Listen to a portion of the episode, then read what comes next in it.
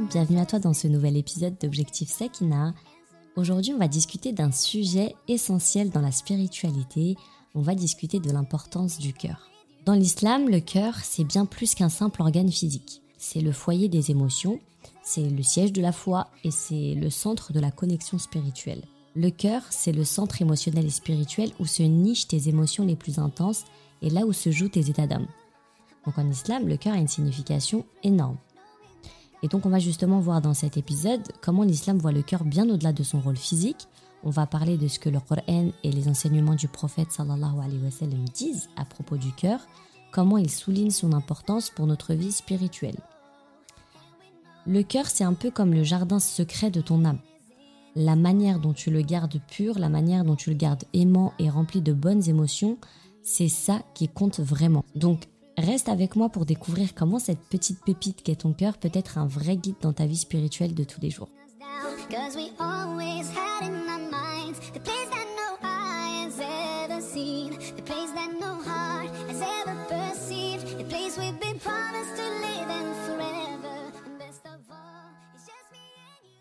Dans le Coran, il y a de nombreuses références au cœur.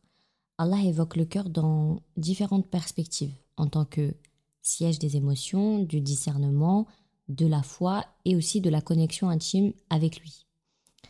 En fait, le cœur, c'est le lieu où se déroule la bataille intérieure entre le bien et le mal.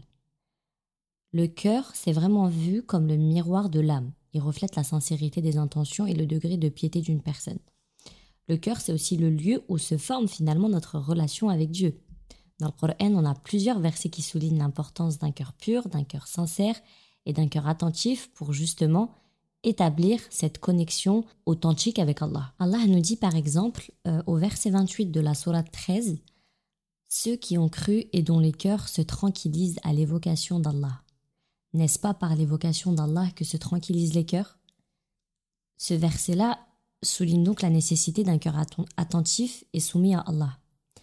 On a aussi le verset, les versets 88 et 89 de la Sourate 26 où Allah nous dit aussi Le jour où ni les biens ni les enfants ne seront d'aucune utilité, sauf celui qui vient à Allah avec un cœur saint. Donc là, on a encore une mise en avant euh, du cœur et du fait que ce soit une véritable source de guidance, et ce par la foi et la sincérité. Donc ces versets-là, ils nous montrent l'importance d'un état intérieur purifié, empreint de foi pour justement être accepté par Allah.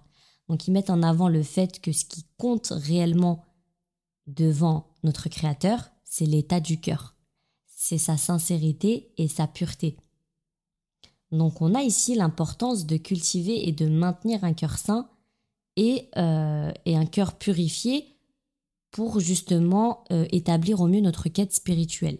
Ce qui m'amène à te parler donc de purification du cœur aussi dit en arabe teskiya. Donc dans l'islam, ce processus de purification a une place très très importante, euh, voire centrale, euh, parce qu'en fait, elle vise à purger le cœur de tout ce qui peut altérer donc sa pureté et la connexion spirituelle avec Allah. C'est un peu comme un genre de grand ménage. Et c'est super important dans notre foi parce que ça vise à garder notre cœur bien pur et donc connecté à notre Seigneur. En gros, la taskiya, c'est tout un processus de nettoyage émotionnel et spirituel. Ça implique une introspection profonde et un effort continu pour justement maintenir un cœur pur. Donc ça passe par être super honnête dans tout ce qu'on fait. Ça passe par le fait d'être sincère dans nos actes pour Allah et quand on fait des erreurs, hop, on fait retour en arrière et on se reprend sincèrement. Donc c'est tout ça, le processus de purification ça permet de débarrasser notre cœur de tout ce qui peut le salir comme euh, l'orgueil, euh, la colère ou d'autres trucs de ce type très négatifs, des émotions négatives. Et les enseignements donc du prophète Mohammed sallallahu alayhi wa sallam mettent vraiment l'accent sur ces idées-là. Notre prophète sallallahu alayhi wa sallam encourageait à être vrai dans tout ce qu'on entreprend et à demander pardon à Allah quand on se trompe. Ensuite, on a aussi le fait de pratiquer régulièrement donc nos actes d'adoration, de méditer, de réfléchir et de lire le Coran. Tout ça, c'est euh, comment je pourrais j'essaie de trouver une petite image sympa pour que tu te, arrives à te rendre compte de ce que signifie réellement la purification du cœur. Je dirais que c'est un peu euh, comme la fameuse douche après une séance de sport pour notre cœur.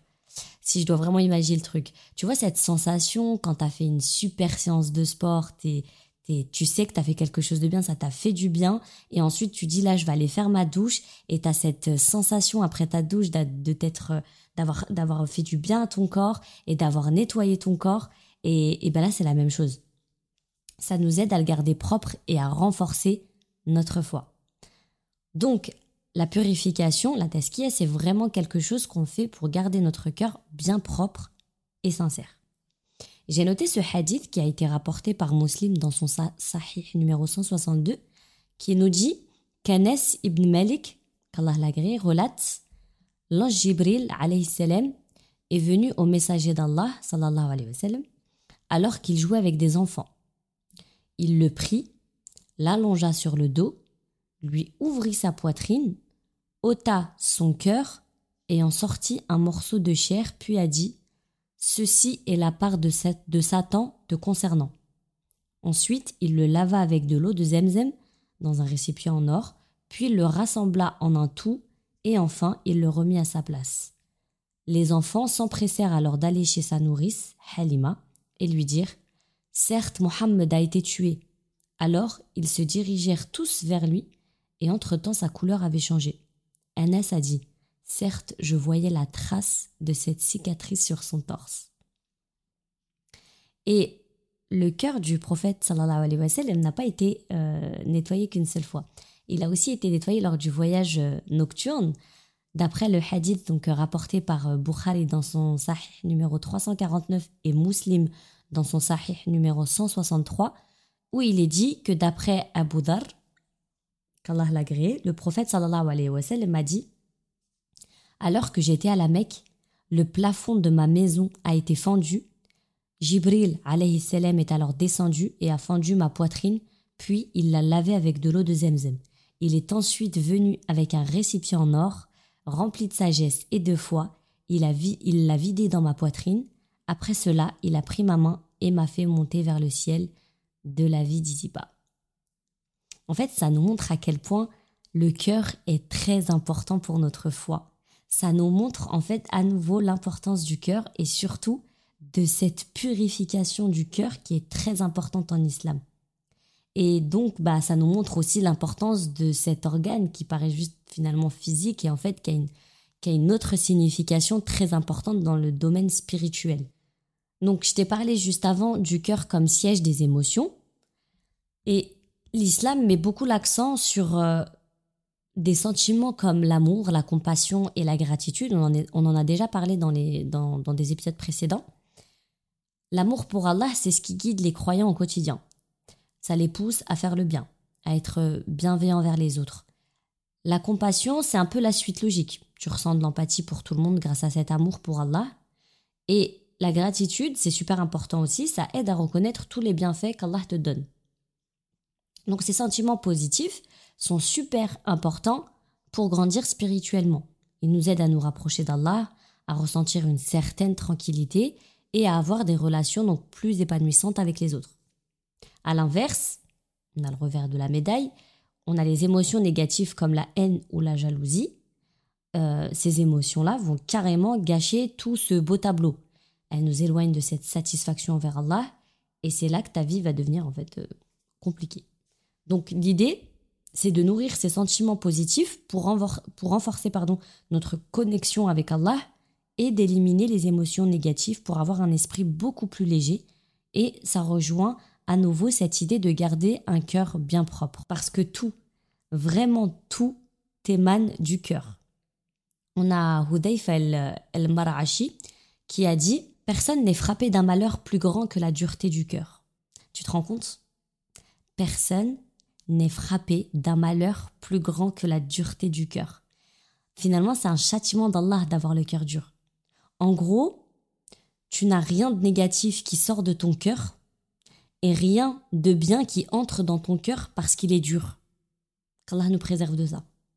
C'est pour ça d'ailleurs que on doit délaisser les polémiques et les discussions futiles.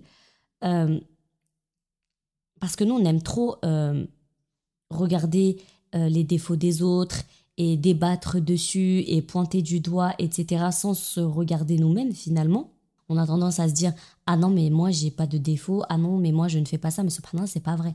On a tous des défauts et on doit chacun regarder nos défauts et prendre le temps de les corriger dans le but de nettoyer notre cœur, justement. Et justement, d'ailleurs, le fait de poser trop de questions, d'être trop dans le pourquoi, est-ce que ça c'est bien? Est-ce que ça c'est pas bien? Mais vraiment pour tout et pour rien, ben ça, ça amène à l'encrassement du cœur. On doit juste apprendre ce dont on a besoin et s'occuper de notre cœur, s'occuper de nos intentions.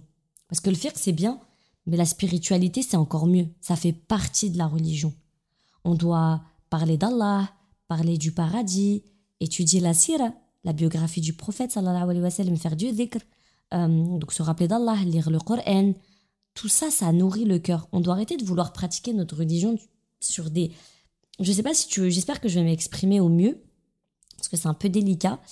Euh, on doit arrêter de vouloir pratiquer notre religion sur des règles seulement et sur ce que euh, les ulama disent dans tous les sujets. La religion, c'est aussi la douceur, et c'est cette douceur-là qui va te donner envie d'en apprendre plus sur ta religion, de nouer une relation avec Allah et de l'adorer sincèrement. En fait, en faisant ça, on aura trop envie de se nouer une relation avec Allah, de l'aimer, de l'adorer, en apprenant à le connaître. En fait, si on arrêtait de se poser des questions, euh, je sais pas, là, j'ai pas d'exemple précis, mais sur euh, est-ce que ça c'est bien, non mais que dit ça, non mais là il y a telle école qui dit ça. Enfin, vous voyez, il y a des choses qui sont nécessaires, et qu'on doit apprendre, on est d'accord, mais en fait je pense qu'on devrait se enfin pas se contenter, mais prendre l'essentiel, apprendre l'essentiel, s'instruire bien évidemment sur notre religion, mais surtout nourrir notre cœur et ça va passer par le fait de prendre un peu la douceur de la religion et pas tout le temps cette, euh, ce côté dur. Et on le voit d'ailleurs, les gens qui tournent autour de ces polémiques autour de la religion, pour un oui, pour un non, et qui se posent trop de questions, bah finalement ils ont le cœur dur ils font preuve de dureté un petit peu. Donc, euh, il faut qu'on fasse ça, qu'on parle du paradis, euh, qu'on, comme je le disais, qu'on étudie la sira, qu'on fasse du, du tout ça, euh, qu'on apprenne à connaître Allah aussi, parce que en réalité, on a plein de choses à apprendre sur notre Créateur et c'est le meilleur moyen en fait d'apprendre à l'aimer, d'avoir envie de faire pour lui. On aura envie de se donner à 100% pour lui. Tu vois ce que je veux dire? Donc, on doit apprendre et comprendre ce qui est nécessaire, l'essentiel, et le reste le délaisser un petit peu pour savourer la douceur de l'adoration.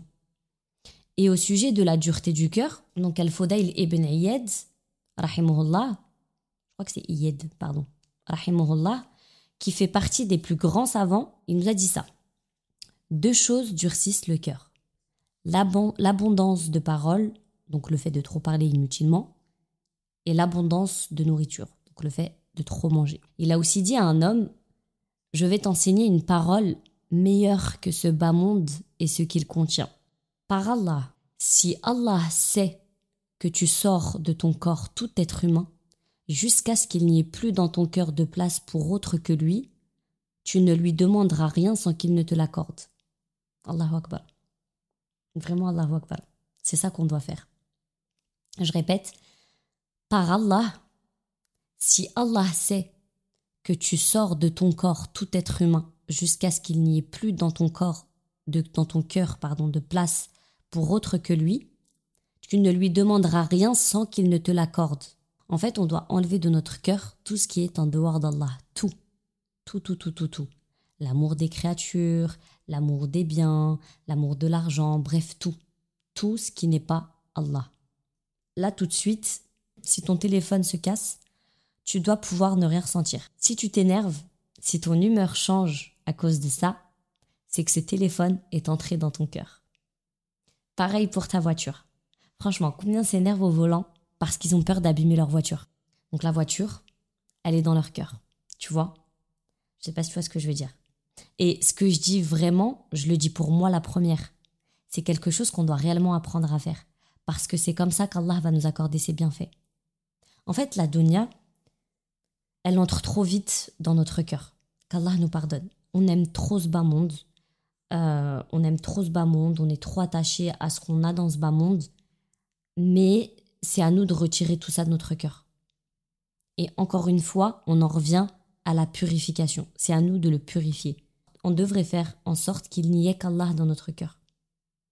Allah sait ce qu'il y a dans nos cœurs. Il nous le dit à la sourate 64 au verset 4. Il sait ce qui est dans les cieux et la terre et il sait ce que vous cachez ainsi que ce que vous divulguez. Et Dieu connaît bien le contenu des poitrines. Est-ce qu'on met notre dîne au centre de tout? Vraiment pour de vrai? Est-ce qu'on fait les causes pour se rapprocher de lui? Et qu'il n'y ait que lui dans notre corps Notre cœur, pardon. Réellement. Est-ce que euh, au boulot, on met vraiment au centre notre spiritualité? Est-ce que dans la vie de tous les jours, on organise nos sorties autour des prières? Est-ce que tous les vendredis, on lit Surat el-Kahf En fait, tout ça, c'est des questions qu'on doit se poser et où on doit vraiment se remettre en question. Parce qu'en fait, c'est trop important. C'est trop, trop, trop, trop, trop, trop, trop important. Et l'état de notre cœur, il impacte directement notre comportement. Ce que tu ressens à l'intérieur se reflète à l'extérieur dans tout ce que tu fais. Si ton cœur est plein de bonté et d'amour, ça va se voir dans tes actes. Tu seras plus enclin à être gentil, à être généreux et compatissant vers les autres. Cette connexion entre le cœur et nos actions s'observe dans tous les aspects de la vie quotidienne d'un musulman.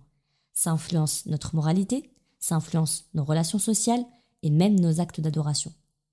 Quand le cœur est plein de gratitude envers Allah, ça motive à être plus assidu dans les prières et à être reconnaissant pour les bienfaits qu'on a reçus. D'un autre côté, si le cœur est rempli d'émotions négatives comme la colère ou la jalousie, ça va altérer nos actions et notre comportement. Ça va engendrer des comportements néfastes, très négatifs, ça va affecter nos relations avec les autres et même notre pratique religieuse. Donc en gros, dans l'islam, le cœur agit comme un moteur pour nos actions. Un cœur sain et rempli de bonnes intentions conduit vers des actions positives alors qu'un cœur troublé influence négativement nos comportements.